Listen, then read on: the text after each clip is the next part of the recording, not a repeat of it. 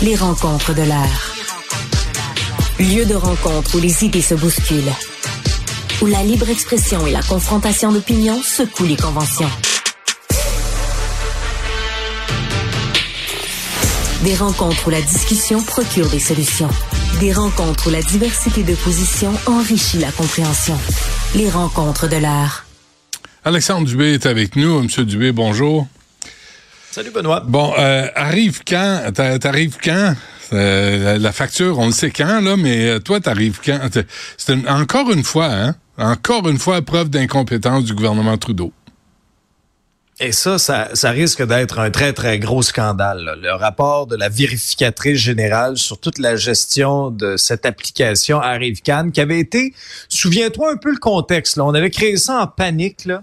Euh, on avait créé ça en panique en avril 2020 pour connaître un petit peu le statut vaccinal des voyageurs, les coordonnées lorsqu'ils arrivaient au Canada.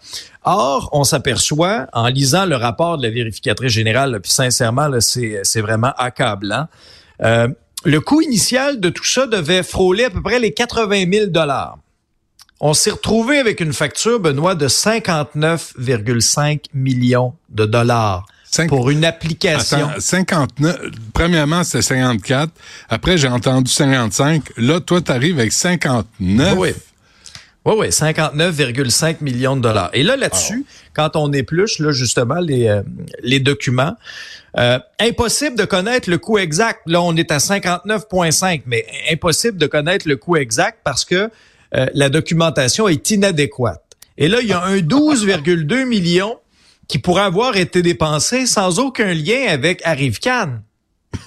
C'est allé où cet argent-là? C'est notre argent aux dernières nouvelles. Est-ce que ça veut dire que c'est peut-être 71?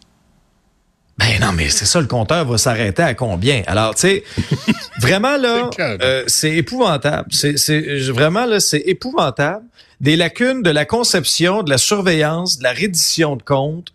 Euh, on peut lire entre autres là, dans la presse que 18% des factures vérifiées euh, il n'y avait pas assez de renseignements pour savoir quelle était la nature de ces dépenses. Est-ce que c'est relié à Arrivecan? Est-ce que c'est relié à un autre projet? Et la plus grosse part de ce 59,5 millions est allée à une entreprise qui s'appelle GC Stratégie, a eu à peu près 20 millions dans tout ça. Euh, comme sous-contractant. Mais euh, reste à voir aussi, parmi le blâme, là, Benoît, je vais t'en citer un extrait. Pourquoi cette entreprise-là a eu le premier contrat? Impossible de le savoir. On parle d'un processus non concurrentiel pour cette application-là. De gré à Plus on découvre des choses sur ArriveCan, là, puis tu sais, c'était dans un contexte où là, on était en pandémie, là, fait que là, il fallait agir donc bien vite. 177 mises à jour, Benoît, pour ArriveCan sur iPhone ou les appareils Android ou sur le site web. Moi, je, me suis peut-être servi de ça une fois, ArriveCan, mm. environ. Puis ça a coûté aux contribuables au moins 59,5 millions. Mais là, c'est pas obligatoire. Il y a des gens qui vont devoir répondre aux questions ici. Mais c'est pas euh, obligatoire, même quand tu traverses les douanes en voiture.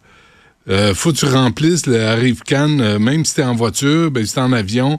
C'est, écoute, c'est une, une, application complètement débile. plus, là. Moi, je me suis pas, j'ai voyagé là, dans les derniers mois. Là, je me suis pas servi d'arrive Ah non? J'ai fait ma déclaration à la douane normale. Ouais.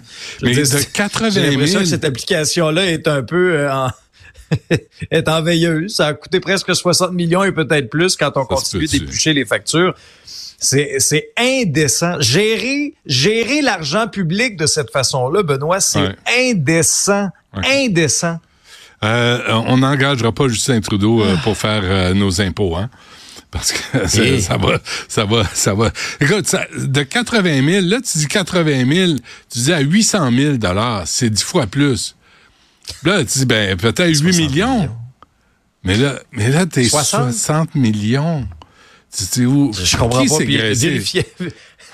C'est hallucinant. Visiblement, Visiblement, Benoît, le Karen Hogan, la vérificatrice générale, comprend pas plus que nous dans cette histoire-là. Elle est complètement là, estomaquée, visiblement, en tout cas, là, par euh, parce qu'elle est en train, parce qu'elle a découvert dans cette euh, dans cette application-là. C'est vraiment c'est ahurissant de voir la gestion de nos fonds publics. Et oui, ah. M. Trudeau aura peut-être des comptes à rendre hein, et puis des questions à, à répondre. Bon, il ne connaît pas la valeur de l'argent. Euh, nouvelle mesure pour réduire les délais judiciaires, ça c'est au Québec? Oui, ça a été annoncé au cours de l'avant-midi. Euh, quelques mesures annoncées, puis je vais te dire ensuite euh, ce que j'aurais aimé voir dans ce plan-là aussi. Essentiellement, il y a de nouveaux pouvoirs qui vont être accordés aux, juges de paix magistrats. L'objectif, c'est de libérer les juges de la Cour du Québec. Donc, euh, ces, ces, juges de paix magistrats vont pouvoir s'occuper des comparutions, des enquêtes sur remise en liberté, des, tu sais, disons, le, la poutine... le steak blé de patate là, de, des comparutions au départ. Là. Je te parle pas d'un procès comme tel, là, arrestation, tu mm. comparais, t'es remis en liberté, etc. Ok, ça, ça va pouvoir euh, libérer à peu près une vingtaine de juges de la Cour du Québec. Euh, on va miser davantage sur la médiation, c'est ce qui a été annoncé. On veut réduire les délais judiciaires parce que qu'est-ce qu'il y a de plus choquant dans le réseau?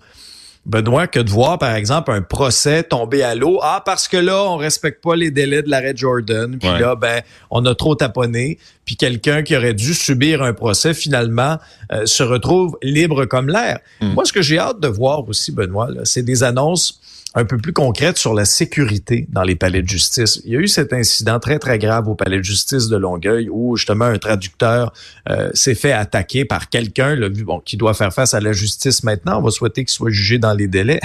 Mais qui, qui visait, euh, selon toute vraisemblance, le système judiciaire, ne connaissait pas sa victime, mais visait le système judiciaire. cet incident-là a démontré à quel point, dans un palais de justice comme Montréal, les mesures de sécurité sont beaucoup plus présentes que dans d'autres ailleurs en province. Même juste de l'autre côté du fleuve Saint-Laurent à Longueuil. Alors moi, ce que j'ai hâte de voir aussi, c'est est-ce qu'on peut investir davantage sur la sécurité dans les palais de justice? Pas des enfants de cœur, là. C'est bien beau accélérer les causes, pour ça, je salue l'initiative, c'est bien. Mais il faut assurer la sécurité des constables spéciaux, des avocats, des avocates, greffiers. Alors, je sais, des criminels, là. Mais que ce soit un criminel à Montréal ou un criminel en Abitibi, là. Ouais. Euh, mais le degré de dangerosité, il est là. Oublie pas, les constables spéciaux n'ont pas le droit de fouiller un, individu, même s'il est d'origine louche. Il peut pas lui toucher. Il peut pas. Là, tu dis, ça louche. Ouais.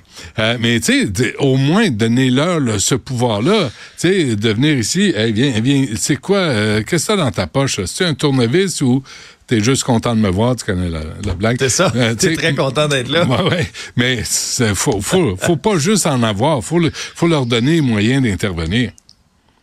Ça, ça avait été dénoncé aussi par les intervenants du milieu. Moi, je me suis une entrevue, entre autres, avec le syndicat qui représente les constables spéciaux, qui, me parlait aussi d'une pénurie de personnel. Alors, d'une ben part, il y a des, des, lacunes, je trouve, au niveau de la sécurité, étant donné qu'il n'y a pas de ces arches, ces détecteurs de métal partout dans les ben palais de justice au Québec. Puis d'autre part, ben, ils sont en nombre insuffisant en raison d'une pénurie de hmm. personnel. Alors oui, c'est correct, qu'on accélère le traitement de dossiers, qu'on mette davantage de ressources pour ne plus se faire avoir pour des délais là, euh, en lien avec l'arrêt Jordan, c'est une chose.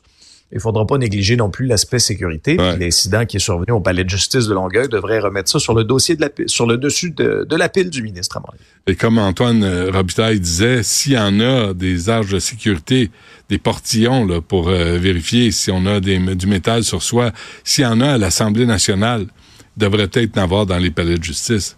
Antoine avait raison. T'as ça d'un festival. T'as ça d'un festival, t'as ça un peu T'as ça chez vous. On peut pas aller chez vous si on passe pas par le portillon. Non, je le sais, ça a sonné. moi, tu pas. Pour la plaque dans ma tête, là, ah, euh, Travis, euh, Travis Kelsey, moi, euh, puis euh, ta, ta meilleure, là. T'es une Swiftie, toi, Alex, si je me trompe pas? Pas tant. non, mais je m'intéresse surtout au phénomène marketing. J'ai pas encore été corrompu là, par toute l'équipe de recherchistes de Cube là, qui ne jure que par la reine-mère. Ah, c'est ça l'odeur en rentrant ici, hein? Ça sent le Swifty, là. Ça sent le. ça sent le L'odeur de bonbon. Non, mais. Hmm. Mais moi, je m'intéresse surtout bon, au phénomène marketing derrière ça. C'est quand même assez fascinant. J'en parlais avec Luc Dupont, qui est mon ancien professeur d'ailleurs à l'Université d'Ottawa, qui disait ben, il y a même de nouveaux annonceurs qui ont acheté de la pub à grands frais. C'était 7-8 millions pour un 30 secondes au Super Bowl parce que ben, il y avait de, de nouveaux yeux là, qui regardaient la télé là, grâce à la présence de, euh, Taylor Swift qu'on a vu euh, à de multiples reprises lors du Super Bowl. Mais c'est pas pour ça que je veux t'en parler. J'ai tellement trouvé ça déplorable le geste de son euh, amoureux, le Travis Kelsey, qui est un joueur étoile de la NFL, qui est tout un joueur des Chiefs de Kansas City. Mais replongeons-nous dans le match. Là, on était en, au deuxième quart, il y a euh, une, un revirement sur le terrain. Kelsey n'est pas sur le terrain à ce moment-là. Visiblement, il aurait aimé l'être. Et là, il s'en va en guirlandais Coach Reed, qui est un entraîneur respecté, il mais c'est plus... il le bouscule. C'est plus une petite jeunesse, là, Coach Reed. Alors, l'engueule, le bouscule tu sais, des scènes comme ça, je sais pas si ça monte à la tête de fréquenter Taylor Swift puis toute l'attention médiatique qui est autour de lui. J'en ai aucune idée. Sois honnête, là, toi, ça te montrait pas la tête? Ah, oh, peut-être. Mais. Ces joueurs-là, ce sont des modèles pour les plus jeunes ou quoi que ce soit. Je comprends que l'enjeu est grand au Super Bowl, mais de se comporter en sans dessin comme ça, c'est déplorable. C'est pas le premier. à la hauteur de la grande carrière qu'il a. C'est pas le premier au football, là. C'est pas le premier au football qui agit comme un abruti. Je sais. Mais j'ai pas aimé ce que j'ai vu. Moi non plus. Puis on aura beau, c'est sûr que dans la victoire, lorsqu'on remporte un Super Bowl, ce geste-là est peut-être un petit peu moins grave. Hein. Les deux euh, blaguaient un peu après le match là, de ce côté-là. Même euh, Kelsey a eu de très très très bons mots là, sur Coach Reed en disant j'y dois ma carrière, je l'aime, je l'aime. Comme, comme Taylor euh, Swift en a eu pour Céline après l'avoir ignoré en ramassant. Oui. Ça, ben, oui, ça aussi, ordinaire. Les deux font la paire, hein? La paire de quoi? Ils vont bien ensemble. On va s'en passer. Alex, merci. On se reparle demain. salut, là. Salut.